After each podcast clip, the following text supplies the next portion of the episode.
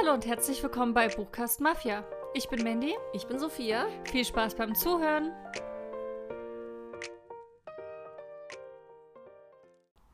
Hallo. Hallo. Willkommen zurück bei einer neuen Folge. Heute sprechen wir über ein richtig tolles Thema, nämlich Fantasy-Welten. Yay. Wir lesen super gerne Fantasy-Bücher und ich finde, was dir zum Großteil ausmacht, ist einfach die Welt, in der sie spielen, Mhm. mitunter. Die magischen Fähigkeiten, die es gibt, die verrückten Orte und Völker und was weiß ich. Und irgendwie passt es ja auch perfekt in den Sommer, wenn man gerade sowieso nicht verreisen kann oder, No, oder? oder zu Hause liegt und sich einfach kann. gerne ganz weit wegdenken möchte. Ja. Dann ist das perfekt. Genau, so ein bisschen ein Thema auch Verreisen im Kopf. Also wo man gerne mal hin wollen würde. Und ich meine, am besten klappt der Realitätsflucht, wenn man sich komplett in eine andere Welt reinliest. Die nichts mehr mit der normalen Welt zu tun hat, sondern komplett irgendwo fernab ist. Ich muss kurz am Anfang nochmal erwähnen, ähm, meine Liebe zu Fantasy. Wer den Podcast hier schon lange hört, schon sehr, also seit Anfang an hört, ich glaube, da war ich ja noch, mein Lieblingsgenre war ja damals noch nicht Fantasy. Ich glaube, es war noch Abenteuer. Ich weiß gar nicht mehr, was es war. Ähm, und ich habe ja auch, welchem damals sprichst du denn? na, als wir den Podcast aufgenommen, also angefangen haben. Okay, damit. also so vor zwei. Ja, ja, weiß ich nicht. Ja, ja, es hat sich auf jeden Fall entwickelt. Und ich komme ja auch noch ähm, davon, als dieses, ich lese Krimi, Abenteuer, Thriller, sowas. Habe ich ja früher in meiner Jugend fast nur gelesen und gar kein Fantasy. Und dann kam es ja so schrittweise. Und gerade wenn ich jetzt gucke, mein Leseverhalten ist mittlerweile so viel Fantasy dabei. und das finde ich irgendwie cool, dass sich das so entwickelt einfach hat. Ja. Dass es so von diesen früher so, nee, ich mag so ausgedachte Welten nicht so wirklich, zu diesem, okay, ich finde das voll cool. Gerade, oder ich weiß noch, Urban Fantasy mochte ich früher viel mehr als High Fantasy. ja weil es noch mehr Realismus hat, ne? So die echte Welt. Genau. Und ich weiß nicht, wie es dir geht, aber mittlerweile ist bei mir High Fantasy. Ich am besten. also Fantasy generell war schon immer mein liebstes Genre. Ich habe es schon immer geliebt, irgendwie in so Mhm. fremde Welten abzutauchen. Äh, bei mir hat sich das durch Podcasts und so weiter dann eher geöffnet in Richtung von, ich lese auch mal mehr Romance-Bücher oder auch Romane zwischendrin und so. Hm. Wo ich früher vor allem Fantasy gelesen habe. Und dann ab und zu mal irgendwie ein anderes Hm. Buch aus einem anderen Genre. Ja, und bis jetzt hat sich da nichts dran geändert. Ich glaube, es wird sich auch so bald nicht ändern. Man weiß ja nie. Aber ich finde es halt so toll, weil man dann perfekt irgendwie eintauchen kann in so eine Buchwelt. Das geht in Romanen auch gut, aber wenn du nochmal ganz woanders bist und das alles, also so dieses krasse Kopfkino einfach hast und dich dann plötzlich ganz woanders so heimisch fühlst, ist ein ganz anderes Erlebnis. Und das finde ich voll toll. Aber die Frage, High oder Urban Fantasy, so. wie ist bei dir? Naja, wahrscheinlich eher auch High Fantasy. Ja. Aber ich mag Urban Fantasy auch gern. Ich habe immer das Gefühl, dass es ein bisschen einfacher sein könnte, rein vom Weltenbau für die Autorinnen und Autoren, weil man ja einfach das, also die Welt nimmt, wie sie ist und dann nur noch ein paar Elemente hinzufügt. Hm. Während wenn du dir eine komplette eigene Welt ausdenkst, dann hast du ja so viel mehr zu, zu überlegen Ja. und zu planen und was weiß ich und die Geschichte der Welt und so weiter. Ich muss sagen, bei mir steigert sich auch extrem die Glaubwürdigkeit. Irgendwie bei High, bei High Fantasy bin ich voll dabei. Da gibt es die und die Rassen und das und das, die Magie, okay. Bei Urban Fantasy bin ich dann schon immer so ein bisschen, hm, naja, Passt das noch? ja, genau, so. Wieso Also, merken die Menschen das nicht? ja, da bin ich immer schon skeptischer, gerade weil ich halt weiß, so, ne, keine Ahnung, da passieren auch mitunter Dinge, fällt es den Menschen nicht auf, gibt es da für eine Erklärung? Mhm. Ja, also ich finde, ich, das ist schwieriger einfach mittlerweile. Früher mochte ich das mehr, wahrscheinlich, weil ich mich erstmal dem Fantasy-Genre öffnen musste. Und da war das ganz cool. Ist auch so mit Twilight und sowas dann kam. Aber mittlerweile liebe ich einfach High Fantasy. Hm. Und darum geht es eigentlich auch heute. Es passt ganz gut. Ja. Was ist denn, also generell, wie wichtig ist dir der Weltenbau in so einer Geschichte? Ja, schon sehr wichtig. Hä? also ich finde, Weltenbau ist ja das, das Einmal-Eins, oder? Von ähm, einer Fantasy-Welt. Hm. Oder was meinst du? Also, Na, ich finde, es ist ja ein Zusammenspiel. Also du hast Charaktere, Handlungen und irgendwie auch die Welt und den ganzen Rahmen Mhm. drumherum. Und wenn das alles nicht ineinander greift, dann fällt das halt auf. Also du kannst den besten Plot und die besten Charaktere haben. Aber wenn du halt diese Welt total absurd und nicht nachvollziehbar findest, Ja. dann glaubt man ja irgendwie auch nicht, dass die Charaktere das da wirklich so erleben könnten. Ja, ich muss sagen, ich finde, die Komplexität vom Weltenbau ist unterschiedlich. Also zum Beispiel, wenn ich jetzt an Selection denke, ist ja auch High Fantasy. Aber Aber da ist das nicht eher Dystopie? ja, Selection hat doch keine Fantasy-Elemente. Das ist eine Dystopie, würde ich sagen. Spielt, Spielt es nicht in der ausgedachten Welt? Hm, nee, ich glaube, es ist einfach das zukünftige Amerika. Ach so. Und es wird auch zwischendrin erzählt, ja, du bist benannt nach unserem Land von damals. Die heißt ja auch Amerika, ganz weird. Ah, ja, habe ich mich verdrängt. Für mich war das immer so, ja, ist irgendeine ausgedachte Welt. Ja, weil es halt so Fantasy. Königshäuser gibt und es fühlt sich so Mittelalter-Fantasy ja. an, aber ist es nicht. Ich meine, Fantasy ist ja auch nicht immer ähm, irgendwelche Drachen oder fremde Sprachen genau. und Magie. Das muss ja nicht immer sein. Okay, dann sage ich, warte mal, was gab es noch? Hm, egal. Hier das Juwel, glaube ich, war auch so eine Reihe. Das ist aber Fantasy gewesen, hoffe ich jetzt. ähm, zum Beispiel, da war das zum Beispiel, man hat ja da diese, die Mädchen, die da irgendwelche Fähigkeiten haben oder so, oder selbst jetzt bei Selection, wenn das jetzt in einer fremden Welt spielen würde. Da finde ich, geht es ja nicht um die Welt an sich, die reist da nirgendwo hin, die ist da in diesem, in diesem Schloss, in diesem Hof, da ist dieses Casting. Da ist mir das also so klar muss es verschiedene Bevölkerungsgruppen geben, aber da brauche ich jetzt keine Geschichte von dem Land und verschiedene Sprachen ja. oder Magie. Da geht es ja eher um dieses beschränkte Hier und Jetzt. Während bei anderen Büchern, wenn es eben gesagt wird, okay, die reisen jetzt durch das Land, erwartet schon, dass da ja. ein bisschen Hintergrundgeschichte kommt. Auf jeden Fall. Also je nach Geschichte auch, je nach, glaube ich, was man erzählen möchte, braucht es mitunter viel mehr Elemente im Weltenbau ähm, als bei anderen. Ja, ich finde, es gibt auch so, so Welten, so zum Beispiel diese typisch klassische mhm. Mittelalter-Fantasy-Welt, die, die sich ja schon so an dem Mittelalter Europas bedient. Wenn du ja. die hast, da ist man ja inzwischen schon so vertraut mit, da braucht man gar nicht noch viel Beschreibungen groß oder was, keine Ahnung, wie da die Geschichte ist oder wie, wie das Frauenbild ist oder wie das Regierungssystem ist oder so, weil man das ja irgendwie kennt und weiß. Ja. Und da finde ich es dann voll okay, wenn man das dann halt so im Hintergrund hat und sich mehr auf die Handlung konzentriert. Genau. Während andere Bücher, wo dann doch, wie, wie, du gesagt hast, so die Heldenreise, wo es dann wirklich irgendwie wohin geht, da finde ich dann schon cool, wenn man auch erlebt, wie sieht das Land aus und was machen die Menschen dort, wie, was sprechen die für eine Sprache, was essen die, gibt es vielleicht irgendwie ein cooles Fest, wo die dann ja, hingehen, genau. sowas. Das macht das Ganze irgendwie lebendiger. Alleine auch schon, wenn du zwei Handlungsorte hast, wäre ja auch doof, es in der gleichen Stadt spielen zu lassen. Mhm. Die müssen sich ja meistens dann auch schon einfach unterscheiden. Ja also einfach so geografisch und auch was die Leute dann dort machen und so auch wieder ein bisschen mehr Geschichte. Also ja. Ja. Ich finde Weltenbau ist definitiv super wichtig. Mhm. Und hilft auch einfach in die Geschichte abzutauchen. Mhm. Wenn er gut gemacht ist. Ja. Ich finde nämlich ganz viele, gerade so Fantasy-Welten, haben oft. Das, also, man braucht einfach irgendwie eine Logik, die nachvollziehbar ist. Selbst wenn es Drachen gibt und Magie und so weiter, finde ich, solange es irgendwie eine Art von Regeln gibt, an die man sich langhangeln kann, Mhm. Und ich das nachvollziehen kann, dass diese Welt existiert und es nicht komplett ausgedacht und konstruiert wird. Ja. Dann ist es eine gute Welt. Also wenn ich gerade zurückdenke, ich habe ja zuletzt noch gelesen, Cinderella ist tot. Da basierte die ganze Welt darauf, dass Cinderella existiert hat und ihren Prinzen gefunden hat mhm. und irgendwie ahmt jetzt jede Frau im Königreich ahmt jetzt Cinderella nach und das war für mich überhaupt nicht nachvollziehbar. Ich dachte, warum, warum sollte das ganze politische System und die ganze Gesetzgebung auf dieser einen Person beru also beruhen, die rein zufällig mhm. irgendwie den Prinzen dann geheiratet hat. Das, das war echt nicht gut erklärt. Ich finde aber auch so, Stichwort, also Regeln finde ich super, mhm. finde aber auch Nachvollziehbarkeit. Du musst genau, ja. Lesen, dem Leser, der Leserin irgendwie die Möglichkeit geben, zu verstehen, wie es zu deiner Welt kommt. Und zum Beispiel, ich habe jetzt hier aufgeschrieben, ähm, Sita Krähen ist jetzt, finde ich toll, alles ja. super. Das Ding ist nur, du wirst so reingeworfen die Autorin geht wahrscheinlich davon aus, naja, die haben ja alle die Grisha-Trilogie gelesen, die wissen ja alle, wie es läuft, aber wenn du es dann als eigenständige Reihe vermarktest, muss es auch ohne funktionieren.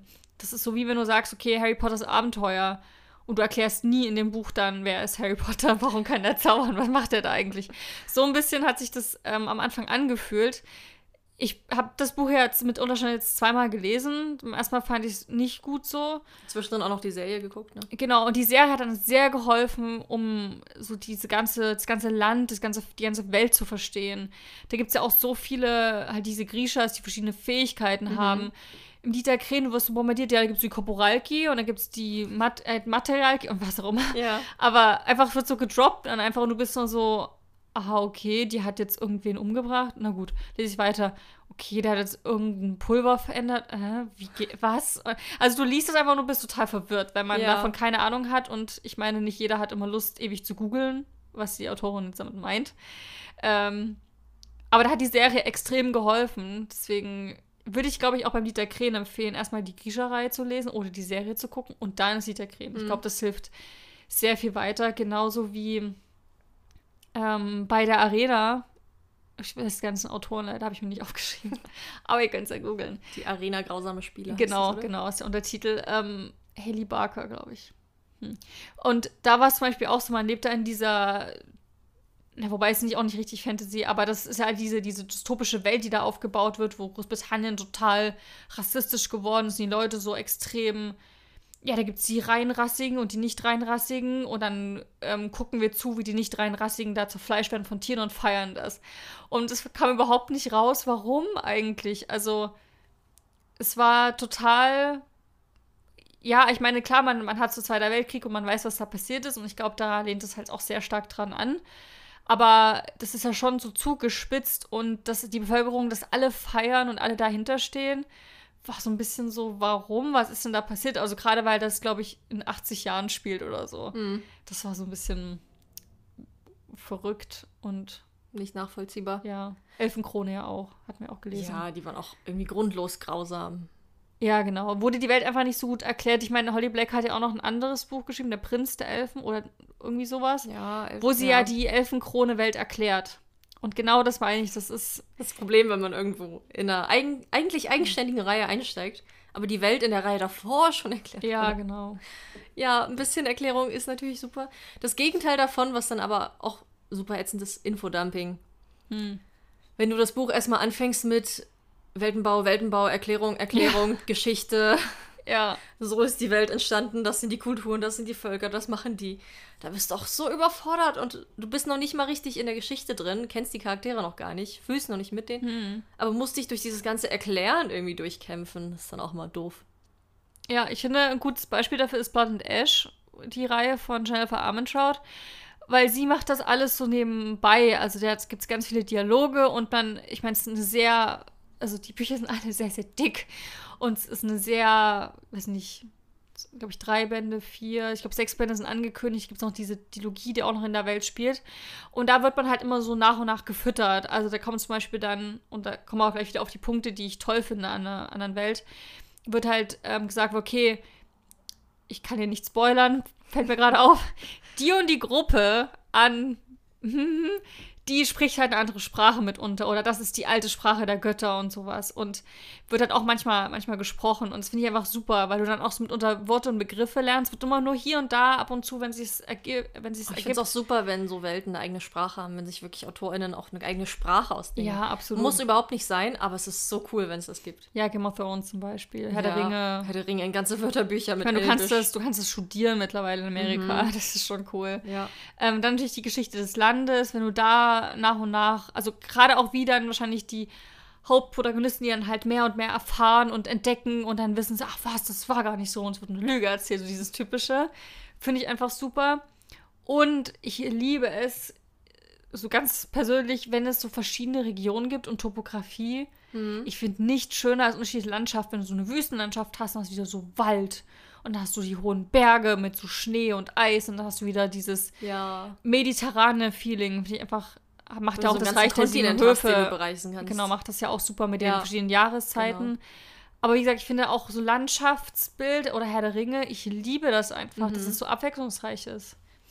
Aber ich finde es auch gut, wenn man, wieder zurück zum Thema Infodumping, wenn man so anfängt, einfach mit dem Charakter irgendwo ist, reingeschmissen wird und dann nach und nach einfach immer merkt, dass die Welt immer größer wird. Ja. Ja. Und dass es sich immer weiter öffnet und dass da mehr hinzukommt, man so zusammen irgendwie lernt, was da alles eigentlich noch drin hängt und dann erst merkt, wie komplex es eigentlich mhm. ist. Das Absolut. Ist voll gut. Beide gleichzeitig Luft geholt. Beide so, Redefluss. Nee, nee, nee, erzähl du erstmal. Ähm, ich wollte noch dazu sagen, dass ich es aber auch gut finde, wenn, wenn so Fantasy-Welten trotzdem irgendwie verknüpft sind mit Bekanntem, was man so kennt. Mhm. Also bei der Grisha-Welt zum Beispiel, ähm, ich habe auch zuerst das Lied der Kriegen gelesen, es war ein bisschen schwer, sich da reinzufinden, aber dann hatte ich ja auch die Shadow and Bone Trilogie mhm. gelesen. Und ich finde auch jetzt, wo ich die Welt kenne, die ist ja schon aufgebaut in verschiedene Länder und verschiedenste Kulturen, was mega cool ist, aber die sind alle so ein bisschen, dass man sich die irgendwie herleiten kann. Also du hast im Norden hast du irgendwie so ein bisschen Skandinavien, die sind alle blond und, und breitschultrig. Mhm. Im Süden hast du ein bisschen Asien und China, die haben auch alle so asiatisch angehauchte Namen. Dann hast du dieses Reich, äh, was eigentlich wie Russland ist. Und irgendwie hm. kann man sich das so ein bisschen. Also, sie hat sich sehr von existierenden Kulturen bedient und das natürlich auf ihre eigene Art und Weise geändert. Aber dadurch finde ich es auch mitunter leicht, sich zu merken, wer sind die Kulturen eigentlich, was wollen die und sowas. Hm. Das finde ich eigentlich ganz clever gemacht. Ja. Aber ich mag es auch, wenn man sich eigene Bevölkerungsgruppen, Rassen ja, ausdenkt, finde ich auch super. Und ich bin auch ein Riesenfan, habe ich gemerkt, also gerade bei auch so der Nierenbirds-Reihe von Marie Grassoff, wobei das eher auch in eine dystopische Richtung geht, ähm, sind so Religionen irgendwie, finde ich das mhm. mega spannend und faszinierend. Hat man auch in Herr der Ringe, also so die glauben halt an die Naturgötter und die glauben an das und das und Zukunft und so. Also das finde ich halt immer mega spannend. Finde ich auch. Einfach auch zu sehen, wie sich so Religion entwickelt. Und ich meine, das beruht ja auch meistens auf basierenden Religionen. Genau. Immer nur so ein bisschen dann äh, zu, also geformt so auf die Fantasy-Welt, in der man sich gerade bewegt, finde ich halt super cool. Mhm. Ich mag auch sehr gern so, das ist dann wieder Urban Fantasy, aber wenn sich einfach auch an existierender Mythologie bedient wird, also griechische Mythologie natürlich, liebe ich über alles, aber auch beim hier Buch der Engel, wo es um christliche Mythologie und Engel ja, und sowas geht. Ich auch mega. Finde ich richtig cool. Da bedient, bedient man sich ja auch was, was schon existiert und spinnt das dann aber so weiter, dass es irgendwie was Eigenes wird. Ja. Und da allein schon diese Verknüpfung, dass man dann, ah ja, das kenne ich und so weiter, das macht irgendwie mal Spaß. Genau, wir erwähnen hier ab und zu so, so Titel und Bücher rein. Wir tun euch die natürlich wieder bei Instagram auf Mafia in die Story nochmal packen. Oder dann im Highlight unter Podcast-Bücher könnt ihr nochmal nachlesen, wenn es euch jetzt ein bisschen zu schnell geht, was wir alles so erwähnen. Ja. Was ich auch richtig cool finde, wenn Fantasy-Welten eigenes magisches System haben. Wenn es einfach Magie irgendwie gibt. Ja, ja, ja. Und das so erklärt wird. Es gibt verschiedene Arten von Magie. Man kann ja generell ähm, unterteilen in Soft und Hard Magic System, also dieses harte und weiche magische System. Fand ich auch spannend, als ich das zum ersten Mal gehört habe. Nämlich ähm, Soft System heißt, es gibt halt Magie und du hast zum Beispiel einen Charakter, der kann irgendwie lernt plötzlich, dass er Magie hat und kann die ausüben. Und dann im Laufe der Geschichte lernt man, ach, es gibt übrigens noch die Art von Magie und ach, der kann jetzt auch noch das hier lernen. Also Harry Potter ist so das beste Beispiel, ja. wo dann so Zaubersprüche, ja, die existieren.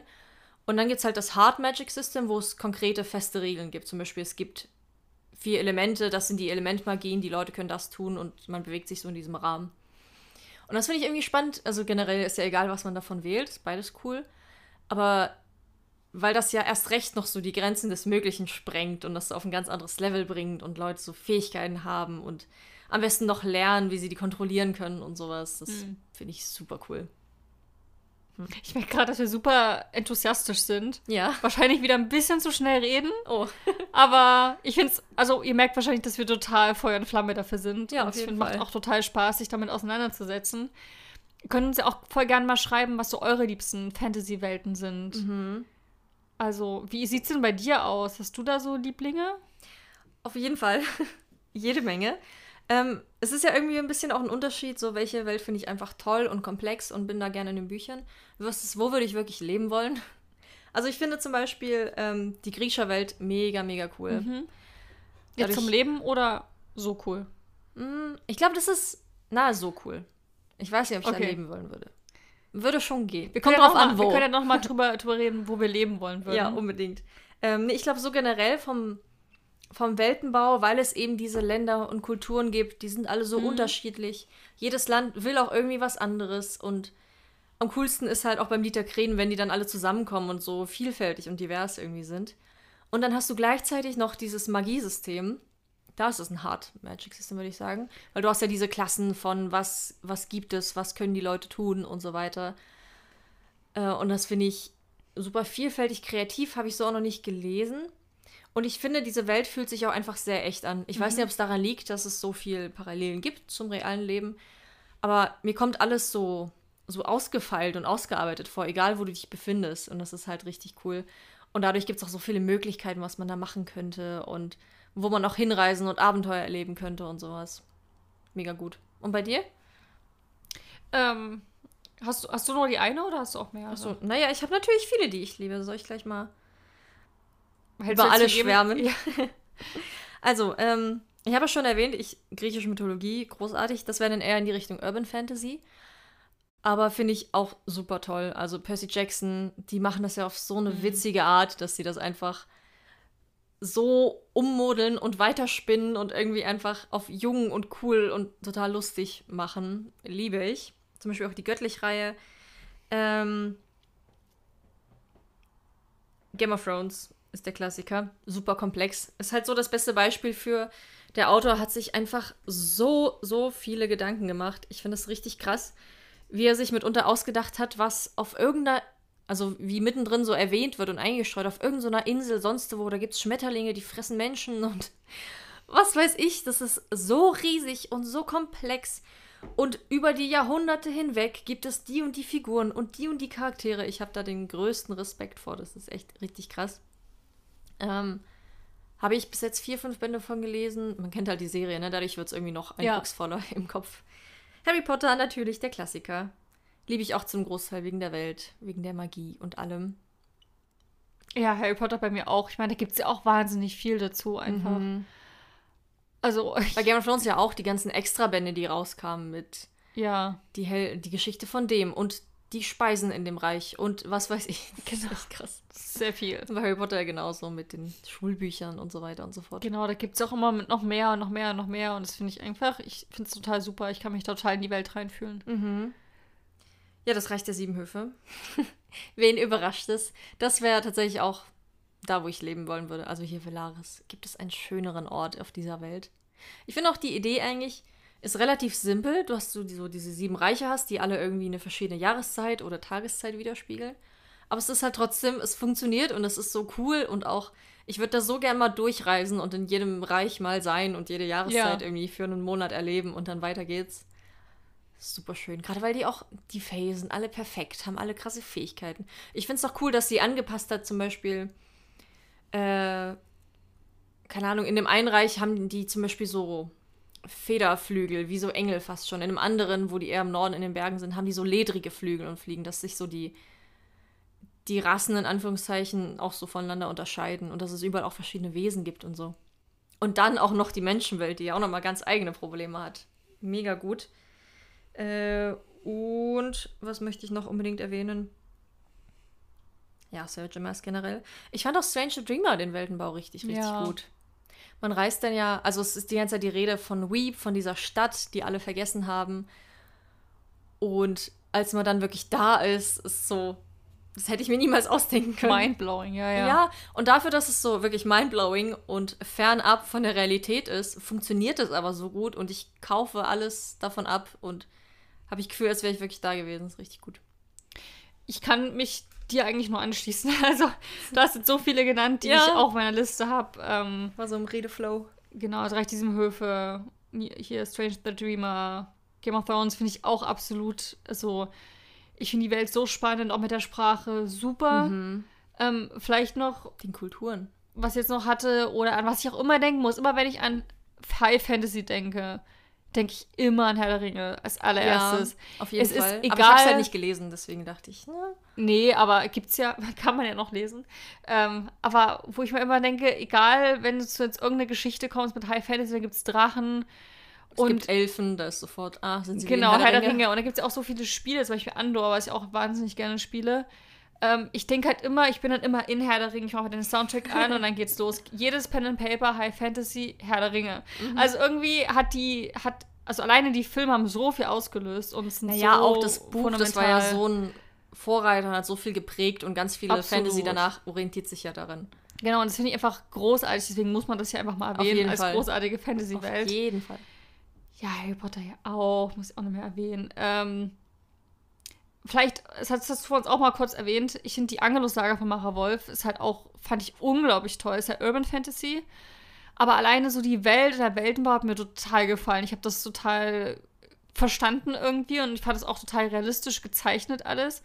Und alleine so die ganze Geschichte und mit der Bibel noch so ähm, im Hinterkopf ist halt eine unglaublich gute Geschichte. Also wahnsinnig gute Recherchierarbeit und was sie da erstellt hat, fand ich einfach unglaublich toll. Ich meine, ich würde da nicht leben wollen, logischerweise, wer will da leben. Aber alleine dieses so Venedig und da gibt es halt die Engel und die sind böse und Moon, die sich da durchkämpft, einfach mega gutes Setting. Ähm, ja, und ich glaube, den Rest hast du alles schon mit erwähnt. Ich glaube, wo ich gerne leben würde, wäre mhm. entweder die Welt, ich, die kennst du jetzt nicht, ähm, von Lia Sturmgold. Ach, süß. Das Weil mit den Elfen und so. Ja, weil es halt auch so also super magisch ist. Sie reist da auch von der Menschenwelt in die in die Anderswelt, wo es eben dieses ähm, Internat gibt und es ist alles so, also keine Ahnung, wie so ein, wie so ein einziger Frühlingstag in seiner Perfektion hm. irgendwie. Also alleine diese ganzen Naturbeschreibungen, auch dieses Internat besteht halt auch, ist eigentlich in so einem Baum wie drin, also ist halt alles verkleinert. Und es fand ich einfach so cool und magisch irgendwie umgesetzt, dass alles halt, dass du mal alles mit, mit Blättern mit hast, also dass es total naturverbunden ist, was ja die, die ähm, Feen, oder sagen die auch Fey, wie auch immer. Aber dass sie das zum Beispiel auch immer mit wieder, das passt ja auch einfach diesem Volk halt sehr. Mhm. Und das fand ich einfach total gut umgesetzt und einfach auch extrem magisch. Du weißt halt nie, was sich in der, in der nächsten Ecke erwartet, weil es einfach so, ja, also glaube ich einfach auch so, was die Autorin sich da in ihrem Kopf ähm, an Fantasy überlegt hat, einfach möchte ich gern drin stecken. Es, es, es, klingt sehr, sehr, sehr wunderschön. Und was ich auch extrem liebe, ist die Welt von Narnia. Die habe ich als Kind, ja. also die ganzen Filme, ich muss auch mal die Bücher, ich will die auch unbedingt nochmal lesen. Mhm. Ich in Narnia, da würde ich auch gerne leben. Also wenn dann die weiße Königin Je nachdem, ist. ja, wann. Ja, genau. Aber ich finde es einfach auch so eine Wunder. Ich meine, da können Tiere sprechen, da bin ich sowieso die Erste, die hin will. aber auch wirklich, ich finde die Welt so wunderschön. Also gerade so im Frühling, man sieht dann am dritten Teil dann, wenn so dieses sommerliche, orientalische Setting so ein bisschen ist. Finde ich einfach großartig. Also so die, alleine so von der Natur her würde ich da gerne leben wollen. Mhm. Dem kann ich auch noch zustimmen. Ja. Vielleicht, wenn wir ganz jetzt so geschwärmt haben, reden wir ganz kurz vielleicht auch über Bücher, wo die Fantasy-Welt nicht so gut gelungen ist. Ich habe mal meine Schrank nicht ganz gut genannt. Also sieht der Krähen, wie gesagt, halt mit so ein, ihr wisst, was wir meinen. Überfordern. Haben wir ja schon gesagt. Ähm, die Arena habe ich auch schon gesagt. Elfenkrone habe ich auch schon, haben wir ja schon oft drüber geredet. Und dann habe ich mir letztes aufgeschrieben Promise von Kira Cass, weil da wirst du auch so reingeworfen. Das ist auch Fantasy. Man ist da in diesem Königreich, aber nur halt da bei der Königsfamilie und man weiß halt nichts über diese anderen Länder eigentlich. Man weiß ja nur, ja, die sind da irgendwie im Krieg mit irgendwem. Mhm. Erfährt man aber halt nicht. Und das fand ich immer so ein bisschen schwach, weil da gar nicht, es gab keinen Weltenbau, also gar nicht. War da nur dieses mittelalterliche Setting, Frauen tragen ihre Kleider, dieses wie bei Selection. Und die verliebt sich dann und dann am Ende, ähm, deswegen ich unbedingt noch den zweiten Teil lesen, dann wird es ja so richtig groß und dann fährt man, okay, es gibt noch das und das und da kann man also wo es sich dann aufmacht und dieses, dieses Schloss dann auch verlässt. Und das fand ich halt richtig gut, aber ich fand es einfach sehr schade, dass man das im ersten Teil so gar nicht hatte. Mhm. Dass man überhaupt keine Ahnung hatte, wo sind wir eigentlich. Ähm, okay, es wird von niemandem irgendwas beschrieben, so Hautfarbe, Aussehen, irgendwas. Das heißt, anscheinend sind die alle weiß.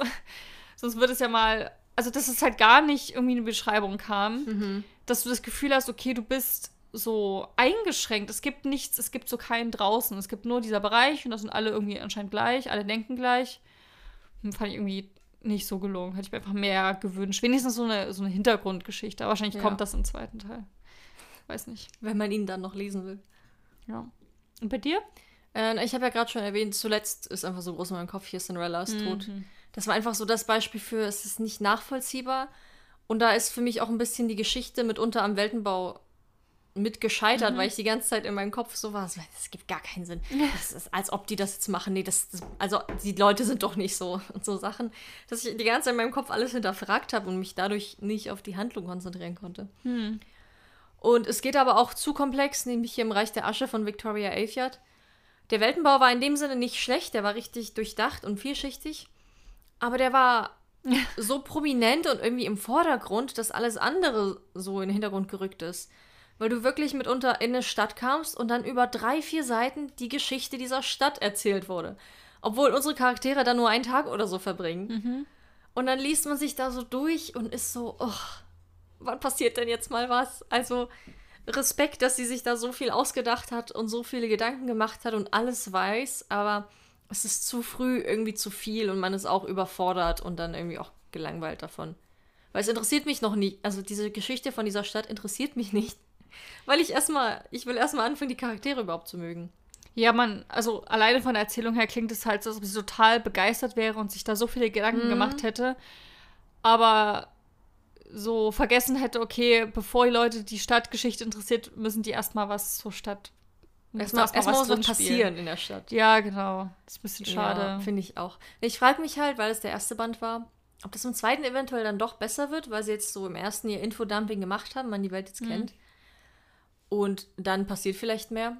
Zum Beispiel in Crescent City ist das ja auch so ein Ding. Da ist man am Anfang auch sehr überfordert von der Welt, weil die sehr auch komplex ist. Es spielt zwar nur in einer Stadt, aber du hast eine Million verschiedene Rassen mhm. und auch Parteien, die irgendwie gegeneinander sind und jeder hat dies und das. Aber sobald man da so die ersten 100 Seiten gelesen hat, platzt irgendwann der Knoten und man ist so drin und kennt die Charaktere und fiebert mit. Und dann ist es halt auch cool, dass es so komplex ist. Aber man muss erstmal an diesen Punkt kommen. Und vielleicht hat Victoria Avey so das ganze Buch benutzt, um an diesen Punkt zu kommen. Ja, weiß ich nicht. weiß nicht. Wenn man, ähnlich wie, wie bei mir gerade, wenn man dann noch Teil 2 lesen will. Ja, genau. Das ist leider das Problem. Ähm, vielleicht kurz runtergebrochen, nenn mir doch mal deine Top 3 Must-Haves bei einer Fantasy-Welt, wenn es nach dir ginge. Was, was sind die Dinge, drei darfst du mir nennen, die du bei jeder Geschichte gerne hast? Ähm, zählt als Ding einfach kreative und fantastische Elemente. Ja, es ist sehr so breit. Ist es jetzt sehr allgemein. Aber ich finde es halt super, wenn es wirklich so entweder so Mythologie gibt oder Vielleicht so. was Einzigartiges. Ja, genau. Oder? Aber halt auch was, ja, was nicht von dieser Welt ist, finde ich cool. Also ob es jetzt Mythologie ist oder so auch Legenden und Folklore oder mhm. eine ganz eigene neue Rasse oder so von Wesen. Finde ich mega cool. Mhm. Ähm, ich finde es gut, wenn eine Welt irgendwie doch Regeln hat und dadurch nachvollziehbar ist. Mhm. Also es muss schon irgendwie, irgendwie einen Rahmen geben und nicht einfach random Zeug. Also ich will, dass Dinge erklärt werden, dass ich sie nachvollziehen kann. Mhm. Auch wenn, wenn das ein Planet ist, wo, was weiß ich, die Physik einmal genau umgekehrt ist, dass die Leute in der Luft schweben. Solange es in dem Kontext Sinn macht, alles gut. Ähm, und dann, ja, so allgemein, was es unbedingt geben muss. Ich finde es halt toll, wenn es irgendwie eine eigene Sprache gibt oder sowas, aber es muss auch nicht. Aber ich finde es cool. Hm. Hm. Schwierig. Im Endeffekt also vielleicht eh ein Fazitsatz. Ähm, was, was sind denn deine Must-Haves? Ähm, ich schließe mich eigentlich dir an. Ich finde verschiedene Rassen, also sind mir, also wenn ich es mir aussuchen könnte, finde ich das mit am spannendsten. Mhm. Ähm, auch verschiedene Bevölkerungsgruppen, Schichten, was auch immer, aber einfach dieses Zusammenspiel zwischen, zwischenmenschlich ist total faszinierend. Dann brauche ich auf jeden Fall Hintergrundgeschichte. Also wie kam es dazu, dass wir uns jetzt heute hier befinden? Denn jede Fantasy-Welt wir starten immer zum schlimmstmöglichen Zeitpunkt. Es oder gibt ein Riesenproblem oder kurz ja. vor der Tragödie. Und ich will wissen, wie es dazu gekommen ist. Es ja. war noch nicht immer so. Also wie, wie sind wir jetzt gerade kurz vom Krieg? Das möchte ich gerne wissen. Und dann schließe ich mich, glaube ich, deiner Formulierung an mit diesem ein fantastisches Element. Irgendwas, was die Welt so ein bisschen einzigartig macht. Also wo sich dann irgendwie unterscheidet. Also ja. Ne, wenn du jetzt auch eine Game of Thrones Welt machst, so, wo unterscheidet sich Game of Thrones mit Herr der Ringe? So, ne? Was, was ist da so der große. Weiße Wanderer. Ja, na, zum Beispiel. Zum Beispiel. Oder, oder so diese ganzen Charaktere oder was auch immer. Aber irgendwas, was die Welt so einzigartig für ja, sich jetzt macht, genau. dass man. Wir hatten ja auch mal hier das ähm, Sarania zum mhm. Beispiel. Hat sich sehr von bekannten. Genau, von Harry, von Harry Potter und Herr der Ringe und inspirieren Narnia. lassen und Narnia. Und das waren einfach sehr viele wiederkehrende Elemente, was ja. völlig in Ordnung ist. Aber zu wenig Neues. Aber genau, da fehlte dieses, okay, was zeichnet jetzt diese Welt besonders aus? Mhm. Und ja, das ist so noch das, wo ich denke, dass, da muss irgendwas Spezielles hin. Ja.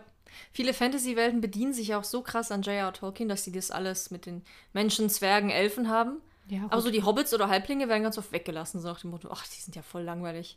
Obwohl die doch so die Hauptprotagonisten sind ja. in Herr der Ringe und auch so eine Entwicklung machen und diese kleinen Schwachen alles so retten. Ich, irgendwie krass. ich glaube, Elfen, Zwerge, Zauberer gab es wahrscheinlich schon vorher, oder? Das ist ja nichts, was sich Tolkien jetzt ausgedacht hat. Ja, aber so in dem Maße auch, dass, dass Zwerge immer nach Gold schürfen und dass Elben diese hochmütigen Aber wenn ich mir alleine denke, so alte, nicht, alte Märchen aus dem Mittelalter hatten ja auch schon die Zwerge und da wurde gezaubert und so. Das ist ja. Mhm. Ja. Ähm, aber ich glaube, Elfen, wann, wann die, und wobei Elfen gibt es ja auch hier, alleine Irland ist ja da. Naja, die ganze Mythologie, ja, so Mythologie. basiert ja darauf. Ja. Ich meine, er war wahrscheinlich der Erste, der das so groß erzählt hat und so eine große Geschichte vereint hat. Hm. Also ja, ich finde es, also Fantasy, so als Fazit, glaube ich, lieben wir beide sehr. Sehr. Aber ich finde halt auch, ähm, egal wie gut der Weltenbau ist, am Ende kommt es trotzdem auf die Plot und die Charaktere an. Genau. Du kannst den besten Weltenbau haben, aber wenn die Geschichte trotzdem super langweilig ist, nützt es leider nichts. Oder man nicht mit den Charakteren mitfühlt, Ja. mitfiebert. Aber ich glaube, man merkt schon unterschwellig, wenn sich jemand sehr viele Gedanken gemacht hat über den Weltenbau. Ja, auf jeden Fall. Wenn auch so kleine, ich liebe ja auch so kleine Sachen, die eingestreut werden. Ja, wenn zum Beispiel bei Neon Birds, wo auch mit erzählt wird, was halt mit den Menschen passiert, wenn sie sterben. Genau. So, oder warum es so viele Pflanzen bei den Leuten zu Hause gibt. Und, und so Kleinigkeiten, irgendwie, die so eine Welt einfach realer und greifbarer machen. Genau, das fand ich total nachvollziehbar und dachte mir so, okay, diese Welt existiert einfach. logisch. ich meine, es spielt ja in der Zukunft irgendwann, Mhm. aber es wirkte total realistisch dadurch und ich Ja. liebe das einfach und ich glaube, Marie Grassoff, die Autorin davon, die hat da einen riesen Weltenbau, Excel-Tabelle wahrscheinlich oder was auch immer. Ich glaube, das hat sie mal erzählt, 30, 40 Seiten oder sowas. Und ähm, logischerweise musst du nicht alles, wie bei hier Victoria Aveyard, in dein Buch reinpacken. Ja. Aber man merkt alleine vom Schreiben her und wenn da Dinge oder wenn die Charaktere Dialoge haben, über was sich unterhalten, dass man schon merkt, okay, da ist eine Welt dahinter, das macht Ja. alles Sinn. Da hat sich einer Gedanken gemacht. Genau, und das ist, ist, denke ich, sehr wichtig, dass man nicht nur die Charaktere und die Geschichte, sondern eben auch die Welt. Das war doch ein ganz schönes Fazit, würde ich sagen. Ja. Wir sind jetzt gefühlt auch so sehr ins Schwärmen gekommen von diesen ganzen Fantasy-Welten. Mhm. Aber man merkt vielleicht, dass wir das lieben. Allerdings äh, wollen wir die Folge wie immer mit unseren Neuerscheinungen abschließen und mal schauen, ob es da vielleicht die eine oder andere Fantasy-Welt gibt.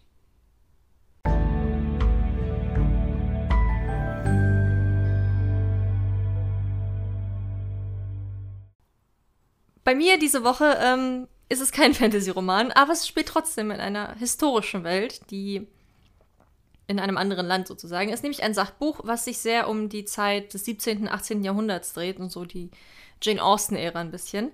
Er ist jetzt auch schon erschienen am 28.07. Im Rausch des Vergnügens eine Reise in das England von Jane Austen und Lord Byron von Ian Mortimer, genau bei Piper. Und ist eine lehrreiche und unterhaltsame Zeitreise. Und ich dachte, ja, man muss ja nicht immer in Urlaub reisen, man kann auch mal in die Vergangenheit reisen. Es ist der Übergang vom 17. ins 18. Jahrhundert. Jane Austen und die Dichter der Romantik schlendern durch die Gassen. Die britische Landschaftsmalerei entsteht und die Menschen genießen viele Freiheiten, bevor die erdrückende viktorianische Moral schließlich ihren Alltag bestimmt. Einmal mehr nimmt Ian Mortimer uns mit auf eine Reise in die Vergangenheit. Er zeigt, wie die Menschen während der Regency lebten, woran sie glaubten, wovor sie sich fürchteten, und haucht damit dieser unvergleichlich aufregenden Epoche neues Leben ein. Genau, und ich finde, wer Bridgerton mochte, wer Fan von Jane Austen, Stolz und Vorteil ist, ich finde generell, England ist ja eins meiner liebsten Länder und die ganze Kultur drumherum. Äh, so ein bisschen Hintergrundinformation, ein bisschen mehr Fachwissen, aber auf eine sehr unterhaltsame Art. Klingt vielversprechend. Im Rausch des Vergnügens eine Reise in das England von Jane Austen und Lord Byron von Ian Mortimer. Ach, und übrigens nochmal kurz erwähnen, falls ihr das schon interessant findet und generell ja, Jane Austen ist nicht so meins. Ich lese lieber Shakespeare. Am 1.9. erscheint von ihm wieder auch so ein Roman, aber über Shakespeares Welt. So lebten, liebten und litten die Menschen im 16. Jahrhundert. Also wird eine ganze Reihe. Voll spannend. Mhm. Ja, ich stelle euch heute den neuen Roman von Andreas Eschbach vor. Den müssen wir natürlich auch mal hier erwähnen. Und zwar Freiheitsgeld wird erscheinen am 26.08. bei Bastel Lübbe. Ist wieder ein guter, ein guter Klopper mit über 500 Seiten. Aber klingt sehr spannend. Europa in nicht allzu ferner Zukunft. Die Digitalisierung ist weit fortgeschritten. Maschinen erledigen die meiste Arbeit, während ein bedingungsloses Grundeinkommen, das sogenannte Freiheitsgeld, dafür sorgt, dass jeder ein menschenwürdiges Leben führen kann. Als der Politiker, der das Freiheitsgeld eingeführt hat, tot aufgefunden wird, wirkt es zunächst wie ein Selbstmord. Doch dann wird der Journalist ermordet, der einst als sein größter Gegenspieler galt. Ahmad Müller, ein junger Polizist, ist in die Ermittlungen um beide Fälle involviert und sieht sich mit übermächtigen Kräften konfrontiert, die im Geheimen operieren und von nichts zurückschrecken, um eine Aufklärung zu vereiteln. Also es klingt Hm. Grundeinkommen als Aufhänger. Genau, also ich finde, es klingt sehr spannend, verrät zum Glück auch nicht so viel mit Digitalisierung, Menschen erledigen die mei Maschinen erledigen die meiste Arbeit, bedingungsloses Grundeinkommen, also ich glaube, da wird man einiges wieder von lernen können. Mhm. Also Freiheitsgeld von Andreas Eschbach. Dann sind wir auch schon fertig für diese Woche. Nächste Woche ähm, werfen wir mal wieder einen Blick auf unseren, so, unseren Stapel ungelesener Bücher. Wir hatten nämlich vor einer Weile eine Challenge am Laufen und schauen jetzt mal, wie die so ausgegangen ist. Und Machen Ja, gleich wieder eine neue Machen Challenge. gleich die nächste Challenge. Und es hat also gut funktioniert. Also mal gucken. Ja, schauen wir mal, was da so rumliegt Ja. in unserem Bücherregal und endlich gelesen werden sollte. Ja, ich habe noch extra Sachen rausgesucht, wo ich will, dass du am besten alle drei pickst. ja, ich habe auch Bücher, auf die ich Lust habe. ja. Logischerweise. Ähm, also hört gerne nächste Woche wieder rein. Wenn ihr das nicht verpassen wollt, dann abonniert den Podcast, dann werdet ihr informiert. Oder ihr folgt uns auf Instagram. Und ihr folgt uns auf Instagram bei @buchkastmafia. Da kriegt ihr nämlich auch Rezensionen, Leseupdates und alles drumherum. Und wenn ihr es macht, hören wir uns nächste Woche wieder. Wir freuen uns drauf Habt ein schönes Wochenende und bis bald. und bis dann. Tschüss. Tschüss.